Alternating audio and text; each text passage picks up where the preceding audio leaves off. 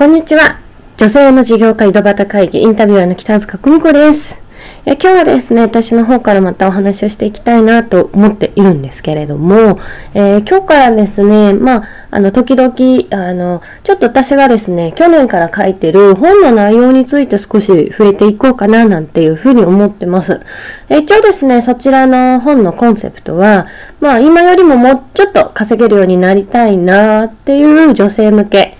の、えーと、内容になってるんですけれども、えー、まずですね、自分の苦手なこととか得意なことをちゃんと知ろねっていうようなコンセプトの、えー、本になっていて、えー、11の、え自分のタイプなかなかうまく稼げてないのは自分はこういった部分があるからちょっとつまずいてるんじゃないかなっていうまず11のタイプの女の子たちが出てきます。で、今日はちょっとそこの、えー、1人目のご紹介ということで、えー、まあ、こんなタイプにもしかしたらなっちゃってるから、なかなか、えー、今よりも稼げてないんじゃないのかなっていうのの1つ目として、え夢見る夢子ちゃんタイプというのをお話しさせていただきます。えビジネスやりたいななんていうことで、たくさんの、え女性の方、いつも私のところに相談にいらっしゃるんですけれども、えこんなことしたいな、あんなことしたいなっていうふうに、こう、夢として語っていただく方ってすごく多いんですけれども、やっぱりですね、それをちゃんと目標にしていくことができてないと、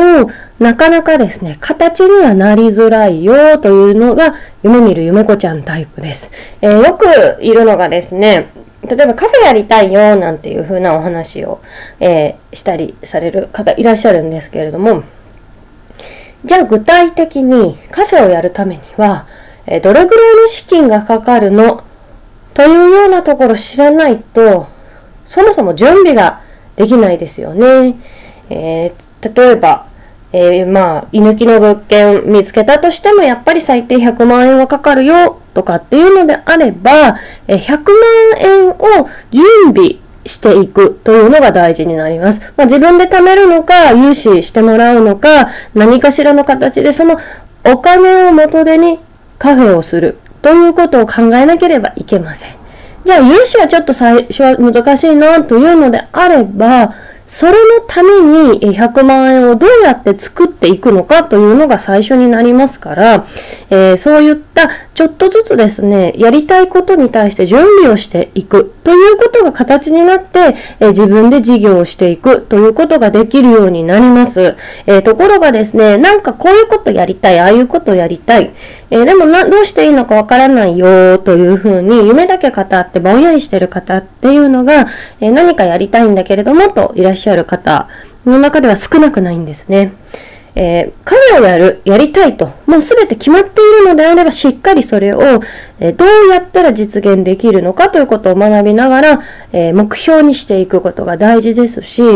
ぼんやりカフェがやりたいかもであれば、まずはですね、しっかり本当に自分は何をやりたいのかなというところを先に突き詰めて、いろいろ考えた結果、やっぱりカフェをやると。決めた段階でですね、少しいろいろビジネス的に動いていくというのをお勧めします。なんとなくこんなことがしたいなとか、あと資格取ったからなんとなくこんなことができたらいいなというふうにぼんやり夢のままではなかなか、えー、仕事としてやっていく、えー、収入につながるというのは難しいですから、夢見る夢子ちゃんを、えー、脱出するというのがですね、まず、えそういったところでつまずいている方は必要になるんじゃないかなと思います。え今後ですね、回を分けて、え他の10個のタイプも、え少しずつ皆さんにご紹介していきたいなと思っていますので、また本の内容については、えー、少しずつ小出しにしていきたいなと思っております。それでは本日の女性の事業家井戸端会議インタビュアーの北塚久美子でした。